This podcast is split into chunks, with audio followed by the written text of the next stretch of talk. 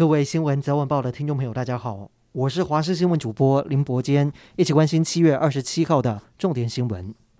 菲律宾今天发生规模七的地震，震央距离首都马尼拉三百多公里，当地有建筑物损毁，并且造成至少四个人死亡。台北市消防局表示，台北市搜救队已经整备相关装备，还有救援器耗材，如果接获外交部指示，就会立即出发前往救援抢救灾民。日本跨党派国会议员组成思考日本安全保障之会，今天抵达台湾访问。这支访问团包含了两位前日本防卫大臣石破茂以及滨田靖一，来访规格史上最高。一连四天的行程将觐见总统蔡英文以及政府官员，同时跟相关部会以及智库交流安全议题，聚焦区域安全以及台日安保等重要议题。日本首相岸田文雄今天与印尼总统佐科威会谈之后表示，日本自卫队下个月将首次与美国还有澳洲一起参加在印尼举行的加鲁达之顿年度军演。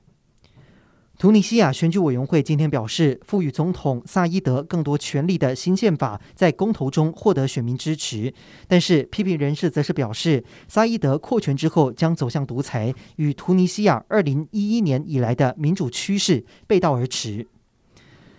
俄罗斯控制的乌克兰赫尔松遭到了美国提供的海马士多管火箭系统炮轰之后，当局关闭赫尔松市横跨涅伯河的唯一一座桥梁。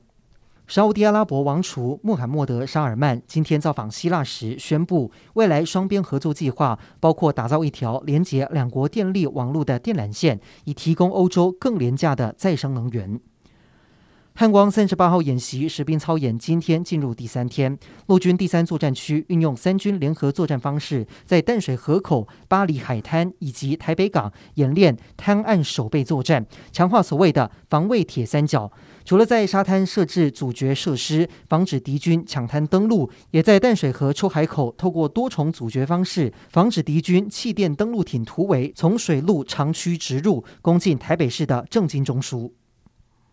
陆军航特部执行联云操演，派出五架次的 C 幺三洞，最高从六千英尺高空实施跳伞空降，打头阵的十六员伞兵空降落地之后，点燃 M1 烟雾，引导后方伞兵顺利呈现有如青蛙下蛋的壮阔场面。不过，在演练的当下，却有两位伞兵在空中缠绕在一起，还好最后两个人都平安着陆，没有受伤。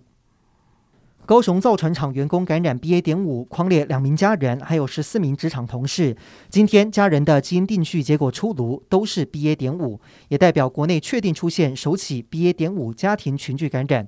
指挥中心初步认为，由职场传到家庭的可能性比较大。而今天的境外移入新增一百七十一例，本土确诊也有两万五千多例，疫情下降速度十分的缓慢。而二十八例死亡个案是相隔七十三天以来的新低。